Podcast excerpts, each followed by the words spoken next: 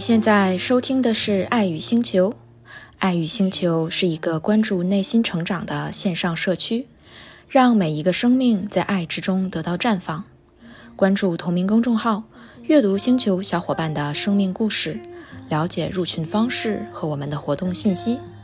我们期待在星球上与你相遇。许下岸边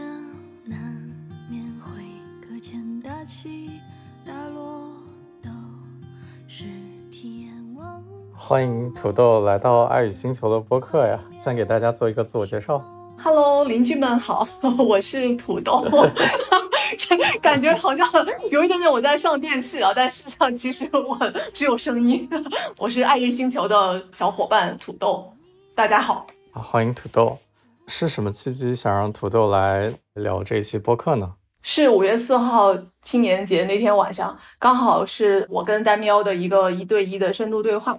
然后我们大概聊了二十多分钟的时候，丹喵就说：“哎，我觉得土豆你的这个内容可以考虑来录播课。”然后当时我就震惊了一下，我想说：“啊，录播课，我我这个内容就是大家会感兴趣吗？”然后丹喵就非常肯定的说：“相信我。”我有经验，他说这个话题，呃，我 光是呃我们社群的小伙伴，他确定可能就有三四个人对这个话题是感兴趣的，那可能还有就是非这个爱欲星球的人，也许也会有部分的人对这个题目有兴趣，所以单喵就请我来录制今天的这个内容。嗯，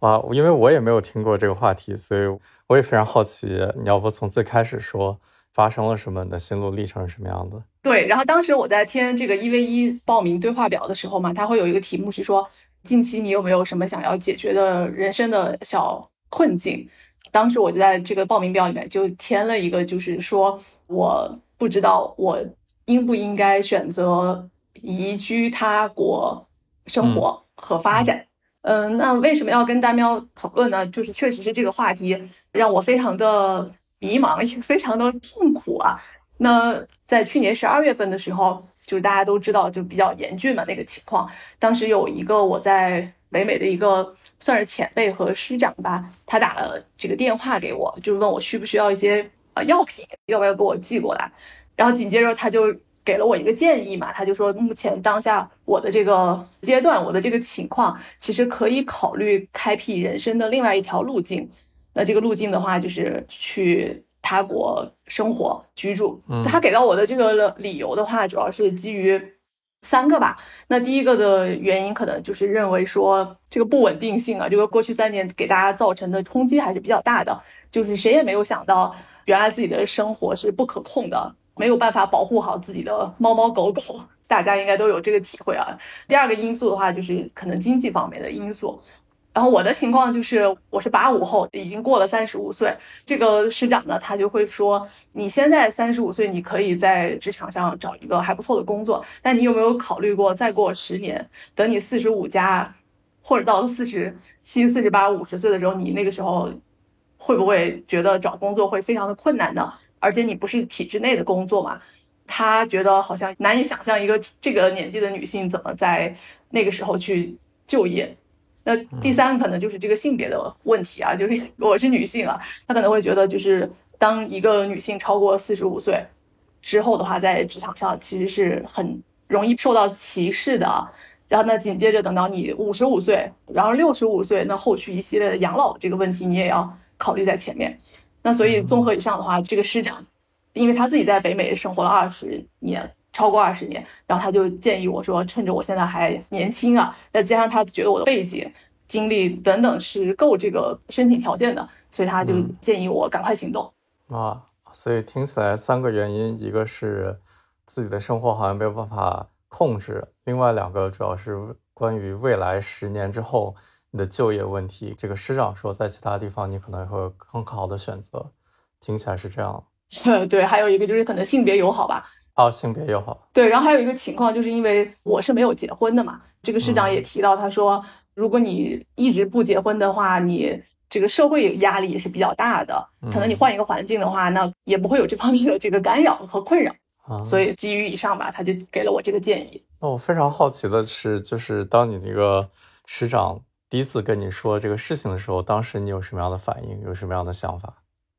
第一时间的话，我是非常感谢这个前辈的，因为我知道他是非常诚恳的，也非常热心，非常关心我嘛，然后才提出了这个建议。而且就是我们其实这么多年一直是有联系的，他在我的求学的道路上也好，或者在我的职业发展的初期都给了我很大的帮助，所以我知道他一定是很诚恳的为我好的这个角度提出这个建议。嗯，但是这个建议提出之后的话，我从理性的角度觉得非常有道理，然后我应该赶快准备材料，研究这个宜居的这个攻略啊。嗯，但是呢。这是我的感性层面吧，或者就是当时我的那种心理状态，我现在都能想到，就是我特别的不舒服，嗯啊，就这个事儿，我一想，我就觉得好像给我上了一个紧箍咒一样，它箍在我的头上，特别的疼，但是我不知道为什么，就是它会如此的难受。然后我把它解答为当时十二月那个环境大家都很紧张嘛，就怕这个生命的安全，所以我有一种紧箍咒的那种头疼。但是等到过完年之后的话，我发现。这个事情的话，我一想起来还是头疼，而且进入了一个拖延的状况啊。这个前辈会问我说：“你考虑怎么样了呀？你现在有没有去准备一些材料啊？”但是我就一直迟迟拖延，没有去做，以导致说我一想到这个事情，然后我的这个状态马上就变差，甚至是可能我今天本来心情挺好的，但是我突然脑中进入这个念头的时候，我马上情绪急转直下，就变得非常的烦躁啊。啊，我感觉好有意思啊，就好像听起来是一个非常好，你的理性告诉你这是一个很对的选择，但是你的身体却给了完全不一样的反应，甚至是一个让你痛苦的一个反应，想起来就会难受的反应。对，嗯，所以那段时期，你除了拖延之外，还有做什么其他的事情吗？其他的反应之类的，会思考很多吗？呃，还是会思考，因为它其实有一个时间。概念嘛，就是你肯定要尽早的准备申请，准备这个资料，一年一年 拖下去，肯定不是一个好的状态嘛。另外，这个师长前辈他也会隔三差五的会问一下，所以我这边同时还会有一个就是害怕师长前辈失望，这么好的建议，这么好的机会，你你看你不去，就是会让我比较难受。所以在那个不太好的那个状态里面。其实我还是该看的攻略是有在看的，该查的资料我也有在查，但是我就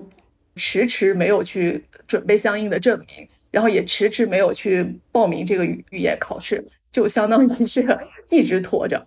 呃，但很有意思的一点就是在那个时候，我就这个一月吧，看到了丹喵的微信公众号，然后他当时发了一个长文啊，就是写这个有限游戏和无限游戏。然后当时，呃，我也非常的幸运啊，加了志愿者的这个微信号，他把我拉进了爱与星球的这个群。然后通过在群里面的这段时间的这个相处、学习，以及就单喵的几篇长文，其实就给了我一个信号，也就是说，我做这个事情的话，如果我是不舒服的，或者是说我是恐惧的、害怕。经济因素、害怕年龄因素、害怕性别等等，让我去做这个选择。那这个属于是一种恐惧驱动、害怕驱动你去做这个选择。那所以，我大概就为了我当时的那种不太好的状态啊，就找到了一个理由。但是呢，就是说我又没有药方，我不知道怎么解决。我只知道说哦，恐惧驱动可能哪里不太对。嗯，所以听起来就是你加入了，看到一些东西，然后。意识到了自己当时想做这个选择，或者说自己痛苦一个很大的来源是由于自己完全是被恐惧驱动这件事情，就好像就因为这个恐惧使得自己没有动力，没有办法继续做下去，还持续了蛮久了，从十二月一直到一月、二月，两三个月都是这样的状态。是的，是的，就是我清楚的找到了我为什么不舒服。就为什么 一想到这个事情，我那个紧箍咒马上就箍住我的头，然后甚至是我都能明显感觉到我的那个太阳穴那个位置，它很像那个闹钟上了一个那个弦，它就拧紧，然后就一想到这个我要做的这个事情，我就进入这个状态。然后后面就是 OK，我知道有一个理论，这个叫 就恐惧驱动。OK，那我确实是的确自我诊断啊，就是因为我害怕这个害怕那个，嗯，呃，基于三四条恐惧原因。然后，所以我选择是不是要移居去别的地方、别的国家生活居住？嗯，那所以我非常好奇的是，当你可以用理性归理出这个原因之后，对你的生活真实层面有什么变化吗？有什么改变吗？呃，生活其实我我现在想啊，现在站在五月份的角度来回想的话，其实这个变化，我我觉得它是就是一点一滴的，水滴石穿的，没有说在某一个时间就突然就变化了。事实上，这个嗯，恐惧驱动这个原因被我找到了之后的话，我我依然没有办法解决这个困境啊，就相当于说，我知道一个人他。得了癌症，我已经照了这个 光片，然后医生诊断说，OK，这人是肺癌，但是肺癌没办法治，对，所以我当时就是哦，OK，我知道我是恐惧驱动，但我怎么解决，我并不知道啊。那我后面就逐渐想到了一个方法，就是我能不能把它从恐惧驱动调整成一种热爱驱动，或者是一种积极的一种驱动啊，类似于说我想要找到一个对于三十五加女性的一个更友好的社会环境。嗯，以及是我可能会觉得在其他的地方的话，工作可能会更容易找到，薪水可能会更高，等等啊。但是我后面就发现并不是这样的，我这样自我的调整是没有办法让我幸福的。嗯，就等于说这个药方还是没找到，我还是在一个痛苦的这个状态里面。哦，对，等于说就一直没有找到怎么处理这个问题。哇，好有意思啊！你刚刚说法就是你。知道这是恐惧驱动，你尝试换一个视角，看看能不能找到热爱的方向。结果发现 好像这条路也走不通，还是找不到热爱的方向，还是陷在这个泥潭里面。一方面觉得要做，一方面又觉得做不出来。所以接下来发生了什么？非常好奇。对，然后我后面就呃。等于说后面就是这个事儿还是在一个拖延的状况，然后那个语言考试我就一直不报名，然后甚至是我还做了两套真题，然后我发现哦，然后我的这个听力好像还可以，这个阅读还可以，但这个可能口语太长时间没有说，我还要再练啊，但我都没有交那个报名费，比如说设置六月五号考试之类的，我都没有做这个动作。然后呢，中间的这几个月里面的话，其实就是我一直在爱欲星球里面待着嘛。然后工作闲暇之余有空的话，我就去参与群里面的活动。那也并没有说一定每个活动都要参加，然后也没有说非常的认真去把，呃，就或者说没有抱一个很大的期待，就说在这个星球就一定要帮我治病，就是 在这个星球里面帮帮我找到指路明灯都没有。就像丹喵说的，就是你你就参与就好了，但是你要降低期待。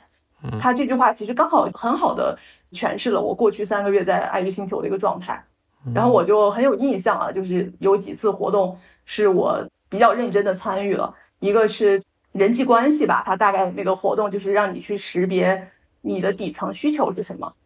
对，然后还有一个就是这个一 v 一对话。那就很有缘分的，也是就是 上次这个因为也是我跟你对话嘛，然后那个时候的那个对话，当时我印象中解答的还是这个同事 关系，我怎么拒绝 搭乘同事的车回家这样一个小的一个事情嘛。然后那再接下来的话，就是我印象中你在群里面就给我留言，然后那个留言就说了一个话啊，就是说你现在的表面上的这个问题。想解决表面的这个这个层次的一个困境，你可能必须要考虑再往下走一层，或者说你换一个方向往上一走一，就是你要深入去走到另外一个层次去解决上一层的这个问题啊。嗯，这个话就给了我特别大的一个启发，然后我就意识到，就是很多问题，你可能就要向下看，换一个层次，你可以换到一个更深的层次上去看你的这个问题究竟是什么。嗯，对。然后呢，还有就是说，我们还参加了一些活动，类似于非暴力沟通。控制圈、影响圈啊等等这样的一些小的群内的这种活动嘛，然后在这个过程中，逐渐逐渐，其实我的这个个人的状态就会调整的越来越好，就很多困扰我的这个问题，它在这个过程中就是潜移默化就改变了，就类似于说我可能不再被一些情绪困扰住，我会发现类似于说我十年后。四十多岁，我会不会找到工作？那这个就是一个我的这个影响圈和控制圈之外的事情，我没有办法知道。那以及会不会接下来又发生这个疫情，类似于这么大的这个事件啊，导致你可能没有办法出门啊，或者是一些很很极端的一一种情况出现？这个也是大自然的事情，你没有办法知道。那甚至是可能你退休之后会不会有有退休金？会不会过得很悲惨啊？会不会没有医疗保障等等？那这也不是我能决定的事情，它全部都是在我的影响圈之外的事情。那甚至是这些东西的话，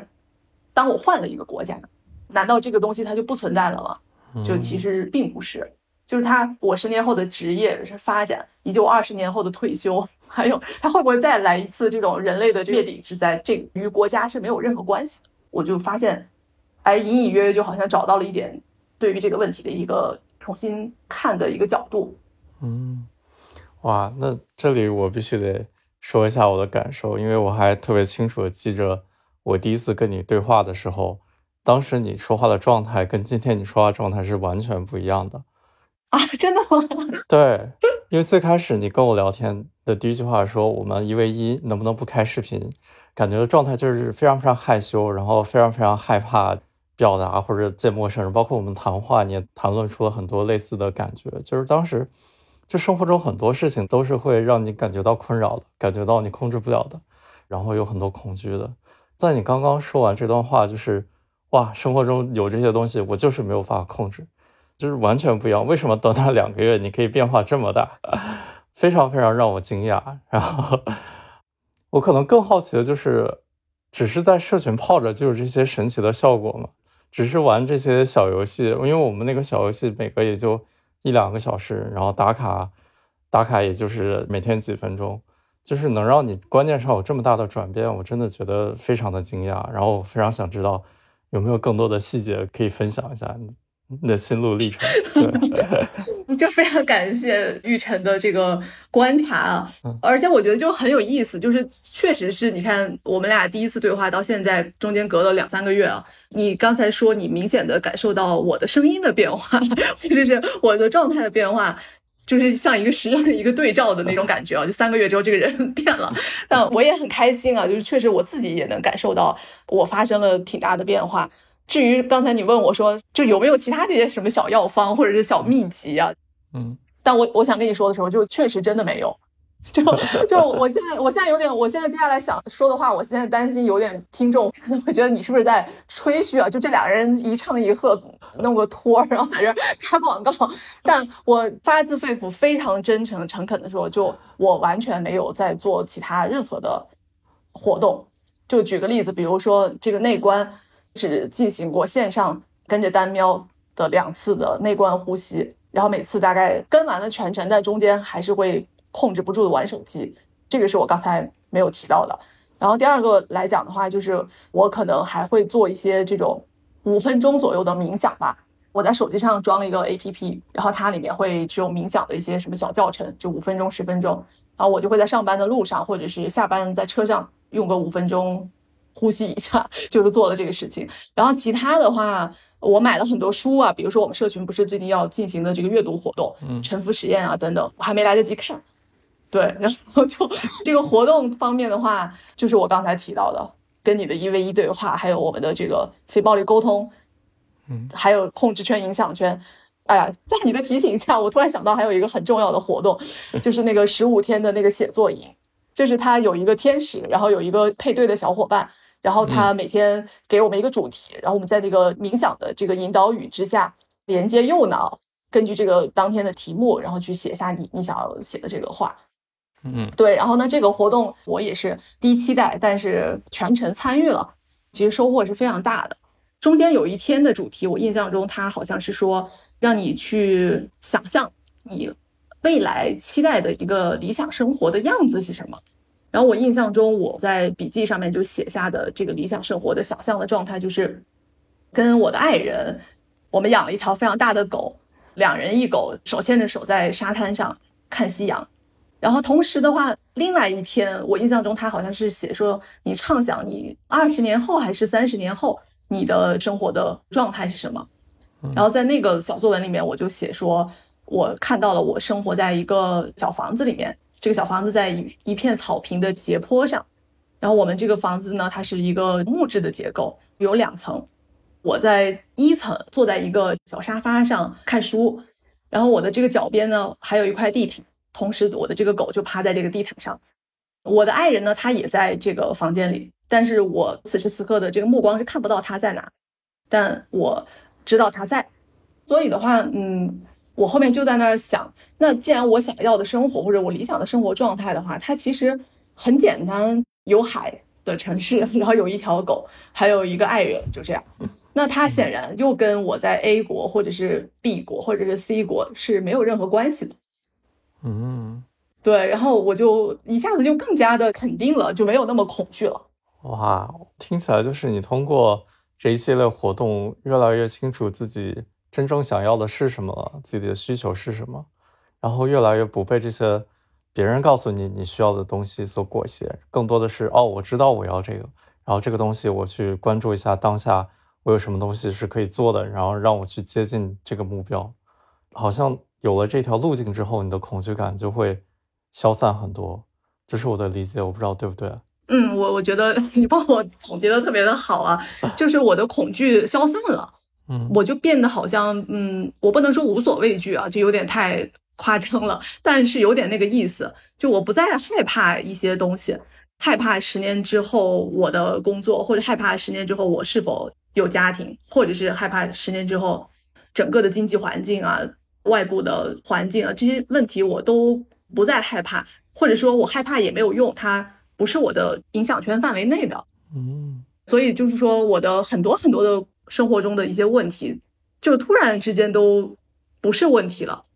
对我突然想到这里，我还要再插播一个，就我跟你的那次一 v 一对话，其实是当时在群里面嘛，然后就单挑 开玩笑，他就说，哎，谁想要跟玉晨报名？嗯，就有一个小伙伴发了个接龙嘛，嗯，当时正好在群里面，我就是出于好玩的那个心态，就跟着就 就报了这个名啊。后面等到四月份的时候，就是有一次，另外一个小伙伴他就发出来了这个一 v 一的正式报名，填那个调查问卷，嗯，然后我就填了这个问卷，就写下了我当时的这个困惑嘛。巧合的就是在五月一号，也就是新群成立的那一天，我们的星球二点零版本开营的那一天，丹喵就加了我的微信，然后我们两个人商量了一下什么时候做这个对话，就效率很高，然后就三天之后，嗯，其实，在五月一号当天的时候，我都没有像现在。跟你说的就是我状态这么好啊，就我我已经无所畏惧了，我已经看开了，我已经 怎怎么怎么回事？其实都还没有，就五月一号之前，我还是我的一点零版本嘛，只是说集中的变化其实就是发生在五月一号到五月四号就这三天。那这个动机呢，就是当时我就觉得我想要跟丹喵聊这个话题，我非常的感激啊，有机会有这个缘分跟丹喵对话。但是我与此同时又不想给丹喵太多的压力，或者是不想靠在丹喵身上，就完全说啊，我就靠着你，然后那丹喵你你快来给我解答吧。嗯，就是有一种就是我想要自力更生，然后呢，与此同时我又有点也不能说心疼，但是我确实能知道，就是做这个向内探索等等这样的一些事情，它确实是一个需要用爱发电、用能量去发射很多爱心的这样的一个事情啊，它。我相信有的时候你们就四位主理人肯定是我有点累的啊，当然这是我自己一厢情愿的认为 你们可能会累，但我就抱着这个发心吧，就是我不想让单喵累，然后我想让单喵就轻松一点，我尽可能的在跟单喵对话之前，我先自己找答案，先把我的这个到底是否要移居这个课题给它解决掉，然后所以在那三天里面，我就集中的去想这个事儿要怎么办。然后呢，就是不能说我吃饭也想，或者睡觉也想，但大概就是说，在我工作之余吧，只要我有意识想到要跟戴喵五月四号晚上的这个对话的时候，我就开始想这个问题的答案是什么。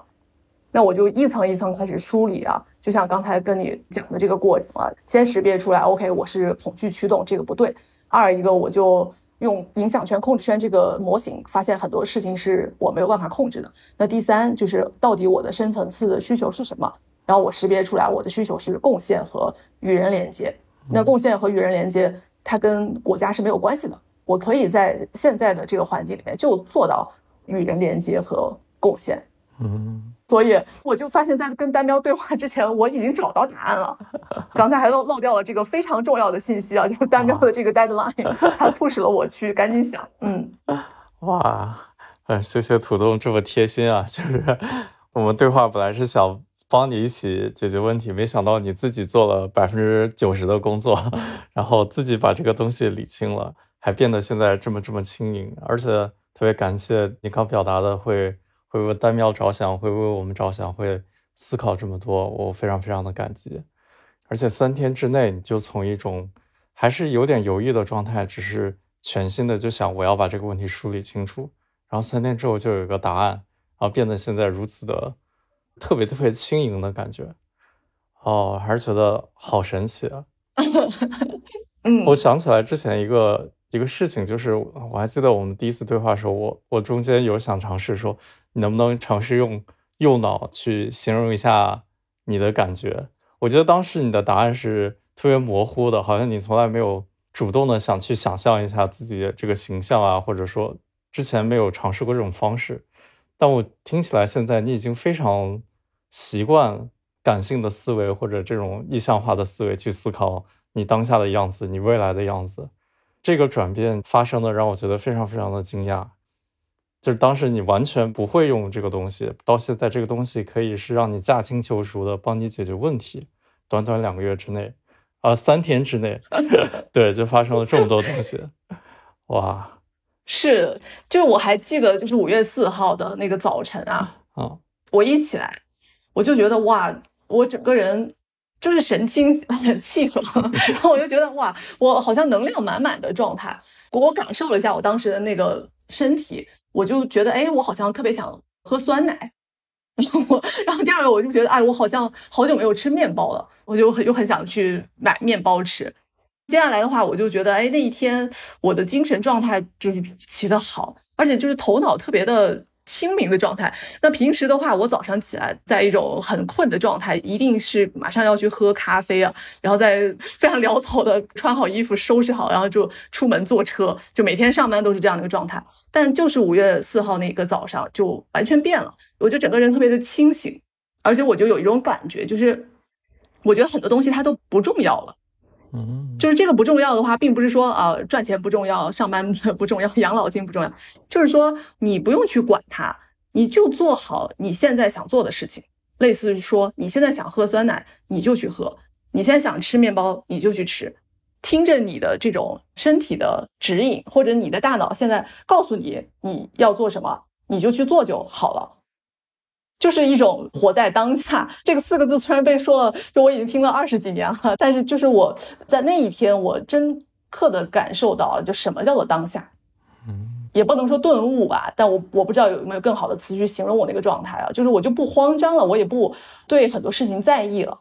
就是什么未来十年后之类的，我就觉得我就把眼前当下的每一分每一秒，我感受到什么，我就去做就可以了，嗯，其他的事情那就。就迎接就好了。哇，听起来是一种非常充满勇气或者无所畏惧的这种状态。未来发生什么都 OK，我就迎接就好了，就接纳就好了。你可以形容一下这个活在当下的你是一个什么样的形象吗？它是一小动物啊，或者卡通形象的话，你觉得它最像什么呢？可能是一个正在茁壮成长的。小树苗，我可能还是没有那么的有勇气去让别人发现。它有一种像那种小树苗刚刚栽进去或者刚刚破土而出，长了一点小叶子，但就很不起眼，可能别人不太会发现。但是的话，我会感觉到一种新的生命的产生，就我破土而出了，我现在已经有了小绿叶子，然后这个叶子还挺嫩的状态。但由于你看五月四号到今天才一个星期，所以它还是在一个很小的状态。但我感觉它应该会在接下来，在这个爱玉星球的二点零的这个世界里，它应该会长大长高吧。哦，哇，这个小树苗给我一种非常富有生命力的感觉，就是我感觉到这种意象，就是原来可能这个世界黑漆漆一片，但突然有这么一个小树苗，它的存在就让这个世界就。充满了光亮，虽然这个光亮可能没有那么大，但是它这个光足够照住它周围的这一部分，让这个小树苗知道我在这里是安全的，我可以就安心的吸取我的养分。呃，很远的地方有黑暗也没有关系，但是我这个小树苗在这里就很好，我也会长得很大，我可以一点点把我的这个光越变越大。不知道怎么就在我眼前有这么一个意象，我觉得特别的棒。对，而且就是我突然还想分享一点，就是在五月四号这个事情发生，这个树苗或者说它破茧而出有有树叶子这个之后，我接下来的几天就发现了一些很神奇的一些事情啊。随便举个例子啊，就是所谓的这个当下大脑，或者是就是有一种力量，它告诉你，OK，你要工作你就工作，然后它告诉你说你现在要喝酸奶你就喝酸奶，就是它有一种像神的一样的一种东西，它牵引着你去做事情。然后呢，我就开始听随这个声音去指导我的生活。接下来就发生了非常多有意思的事情啊。随便举个例子，比如说昨天晚上我在这个交通工具上，就在那想我要去七幺幺买什么泡面之类的。然后紧接着我跨过马路在叫这个滴滴车的时候，那个滴滴车的尾号就是七幺幺。然后还有说跟那个丹喵那天讲说，我说我想要一个这个狗嘛，一个狗和一个爱人。但是呢，由于我工作很忙，我又没有狗。第二天的早上，还有第二天晚上，就连续大概两天的上午和下午，我出小区过程中，我都碰见狗。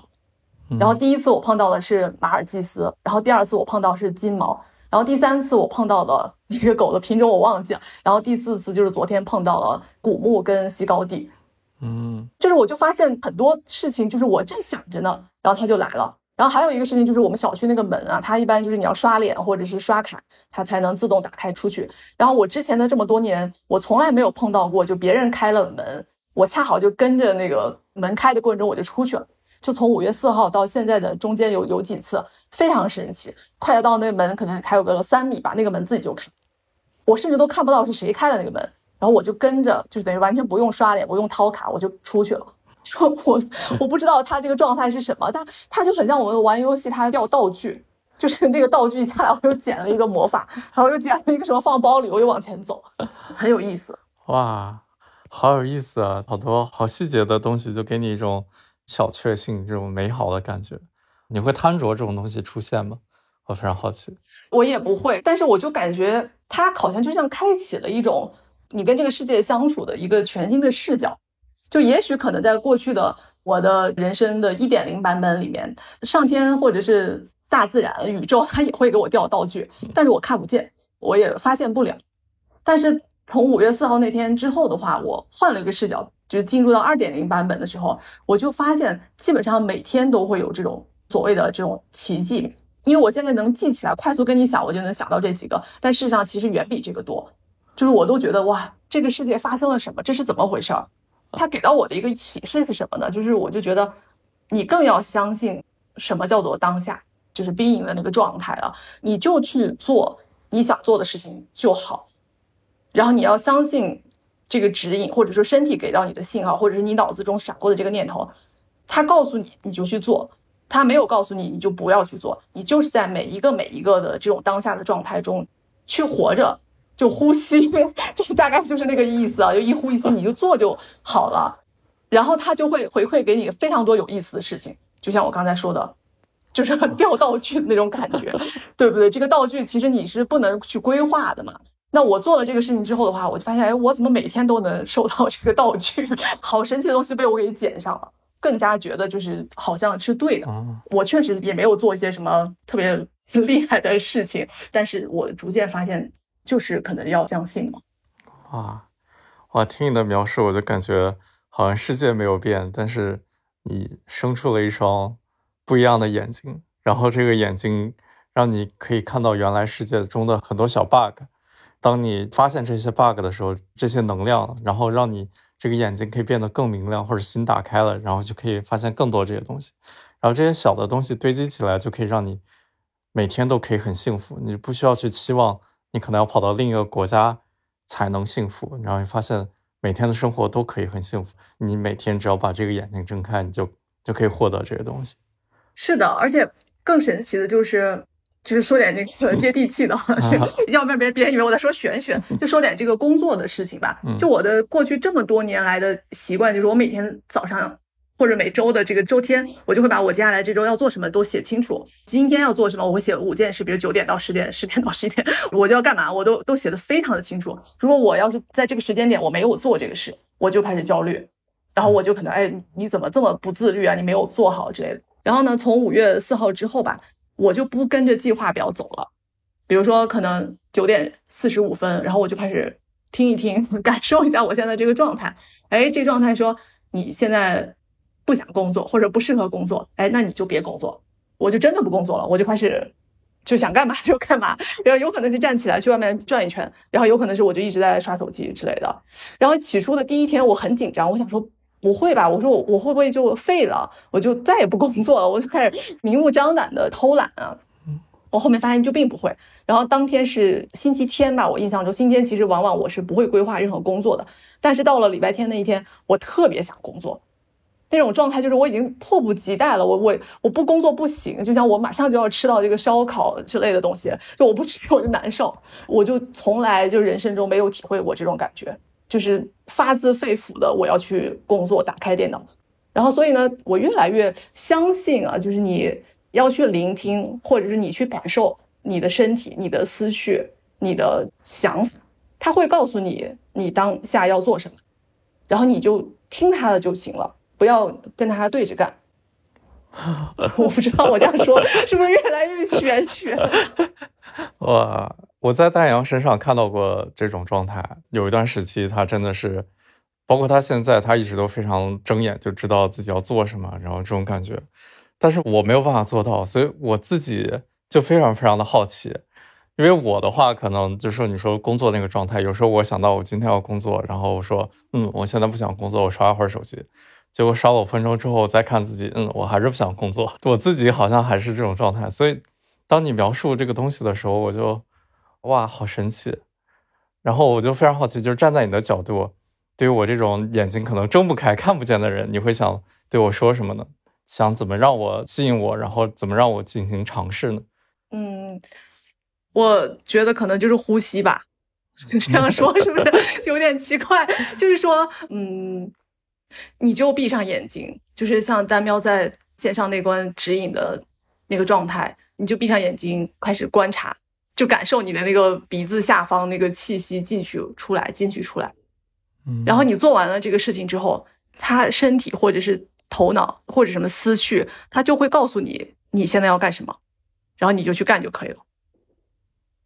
我我我的这个答案就是就是这个，嗯，哇，我跟你说这个我也有点紧张，包括前两天我在准备说我今天要跟你们聊什么，但是确实因为我还没有内观过嘛，就我没有参加过任何的内观营，然后线上内观跟丹喵在线上做了两次，所以我也很害怕我这个答案是 是是错的，或者是这个答案不对啊，但但确实是基于我过去这几天的一个经验，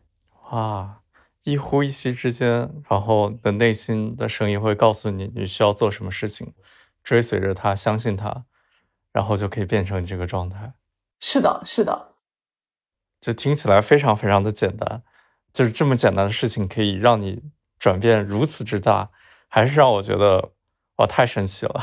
这个播客真的不是你来，真的不是来骗我的吗？是真的吗？真的发生了这样的事情吗？真的，真的，就是我现在这样说，我觉得也很不可思议啊。包括跟丹喵约了五月十号要录播客的这两天，我也在想，这这到底是怎么回事儿？我后面就也想要找一些理由来解答，我只能解答为说，就是好像感觉，就是爱欲星球，它很像一个抄学霸作业的过程。就如果我们把每个人的这个生命历程理解为得到。得失的得，天道的那个道啊，就得道的这个修行之路的话，嗯，可能有的人需要一年，可能有的人需要三年，可能有的人他早就已经得到了。但我就感觉好像以我个体的经验来看的话，那真的就是这个爱欲的话，它很像我们在上学的时候，我可能学习不行，但我刚好跟学霸组了小组，然后我就拿 A，等于说上了一个加速器。要让我快速的通过修道的这个 过程，我就是感觉有点想怎么怎么把爱玉形容的像像那个在线的那个寺庙，然后大喵是那种老法师，然后带领着我们就是坐上火箭，本来要修三年，现在三个月就修完了，然后毕业，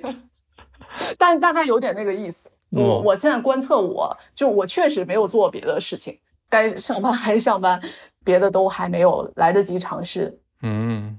太棒了，太棒了！非常想跟观众说，这真的不是我们的广告。我真的不知道今天的对话会变成这样子，但是我听到你如此评价我们做这件事情，我真的觉得非常非常的开心。我们就是想创造一个场域。我今天还跟丹阳说，就是我觉得爱星球就像一个地铁一样，就是有的人上车了，然后下车了，然后有的人会坐很久很久的车，然后这个车会把他带到往前走。就是人来来往往，我没有办法强求上车或者下车的乘客是谁，但是我们想做到就是让这个车一直往前走，就是当你需要的时候，你可以回到这个车上，这是我们想做的事情。听到你在我们这个车上坐了这么久，甚至你可能都跑到车的前面去了，让我觉得非常非常的惊喜。你可能都可以当这个列车的司机了，所以。非常非常，我觉得司机 肯定不行。但我觉得这个列车你形容的特别好，就是确实地铁的话，它就会加快你的行进角度嘛，就跟我刚才说的这个超学霸的作业、学霸带飞 是一样的。那可能在我这儿，我觉得它就变成高铁，还不是地铁，就是它的速度可能已经到达时速几百公里每小时，所以可能你你就感受到我怎么变化这么快。嗯，怎么回事？这个人两三个月他干嘛了？他他怎么变了一个人？哇！太棒了！我最后还是想回到就是最开始的话题上，就是当你现在在想到你学长的建议，包括你之前还提出了，就是当你师长给你提这个建议，如果你不回应他的话，你还会有些愧疚感。就是现在的你如何去回应这些问题呢？你还想不想去其他地方生活呢？嗯，就是先说会不会想到这个前辈师长会不会有愧疚感？嗯，其实五月四号那天，丹喵也问了我这个问题。然后丹喵也会说你敢不敢，或者说你有没有勇气啊，跟他说出你的真实的想法。然后我我当时的回答其实是就不敢，我我还是害怕他他失望啊。但是你又问了我一遍这个问题啊，然后我现在的答案就是我觉得我快了，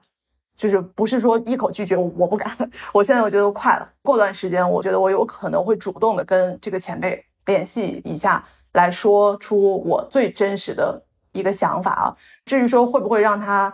失望和愧疚，我会不会有愧疚感，还是有一点点，但远比几天前的那个愧疚感降低了很多。然后那，第二个问题就是我还会不会想要去移居他国生活？我会觉得这个话题它根本就不重要，就是你一呼一吸，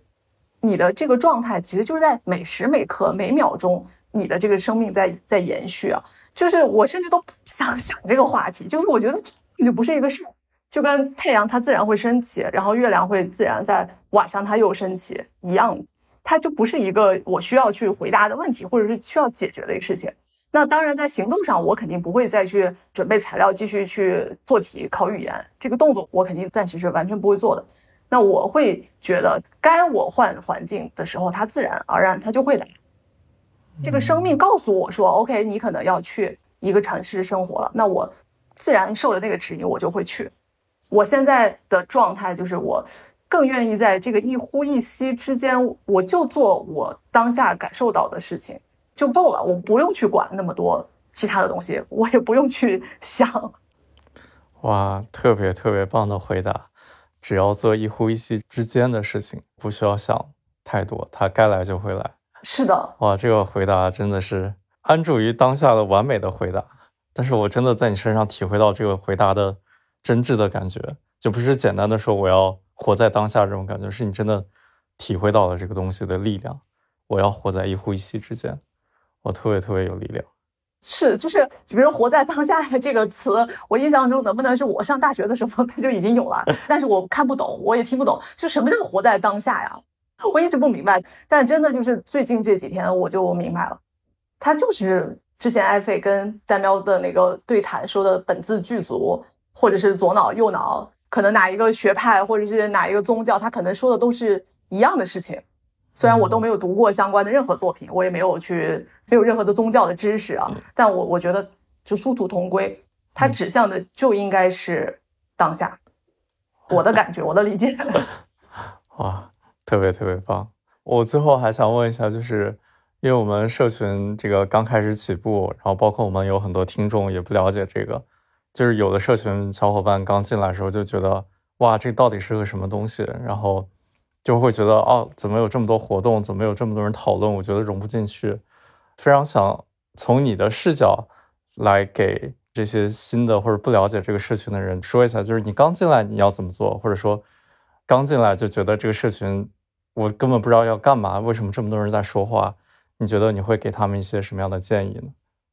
我其实跟刚才你描绘的这种小伙伴的状态很像啊！就我刚进社群的时候，每天几百条消息，我就觉得哇，太烦躁了，怎么回事啊？我就把它就是不提示的状态嘛。我觉得如果这个小伙伴跟我有同感的话，你就不用去管他，完全不需要去看。然后等到该看的时候，那个神的那个时刻他会来的，他自己就会来。那我当时的一个状态就是，我有相当长的一段时间内，我是完全一个字的群消息都没有看过的。然后突然就有一天，就是我说的，可能就是神他让你看了，你一看你就哎投入进去了，你就自己跟这个上下文 之间你就加入对话了。你也不认识那些人，我印象中就是有什么小肚子，还有桃子姐，还有桃子，反正就这三个 ID，当时他们在那里对话说什么我也不记得了，我就 自然而然就加入进去了。就是跟着感觉 走吧，大概是这个状态。该到那个时刻的时候，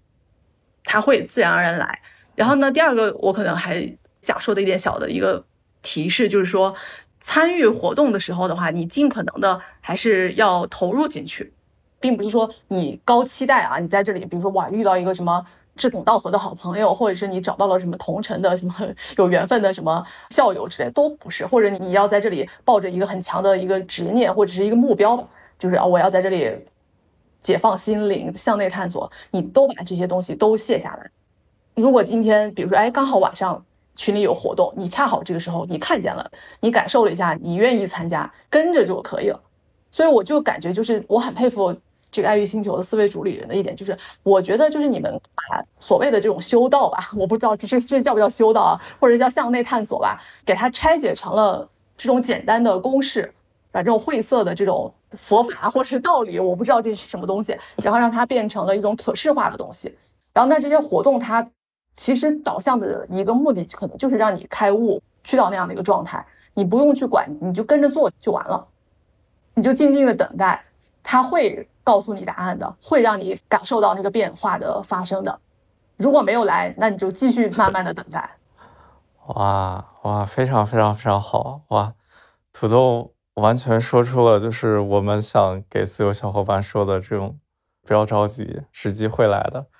然后我们会尽力的去把每个活动做好。你需要做的只是时机到的时候想参加了，心情好的时候玩一下就可以了。这也是我们特别想表达意思。哇，太谢谢土豆了，表达的非常非常的精准，特别特别感谢你。没有，我主要是觉得 你们的这个活动设计的很像上学的那种叫错题集。然后你们把它给归纳总结出来了，然后所以你做了这个什么三年模拟，你就马上就是像黄冈那种密题集一样，你做了之后马上成绩提高二十分，就是学霸带飞。所以我觉得这个过程真的是这样，就是比你去看书啊，或者是你自己去内观之类的，就可能要速度要快。它是地铁，是高铁，它加快了你的进程。哇，嗯，最后土豆还有什么想分享的吗？想说的吗？最后要说的可能就是。老生常谈啊，嗯，一个就是接纳，然后第二个就是呼吸，第三个可能就是当下，就是三个词吧。就是希望有缘的小伙伴，或者是你在探索的这个路上的小伙伴吧，相信这三个词大家都会有共鸣。哇，特别特别特别棒，用这三个词完美的结束了这场对话，太谢谢土豆了。希望未来活动里面有更多你的身影，我们也希望你。未来能更多的参与我们的运营中，甚至可以带一些游戏、带一些活动，帮助可能曾经像你一样类似的小伙伴们，也给他们耐心和爱心，然后带着大家一起玩，一起在爱与星球里面成长。会的，会的，一一定的。我也跟丹喵说，就是我也希望我稍微能更强大一点，掌握一些技能，然后也可以帮着做点事情。就是有点像传播福音那个概念，就把你获得的这个能量啊，就是散播出去，就是随时等待星球 邻居们的召唤。好的，非常感谢土豆，这个机会大把的，我们就是要创造更多这样的机会，让更多的人参与。我们要玩一个无限游戏。啊，是的，是的，大家真的一起做游戏，一起捡道具，然后一起发现更多好玩的这个新场景。嗯，好的。那今天的对话就到这里了，非常感谢土豆，也感谢大家的收听，那就拜拜了。好，拜拜。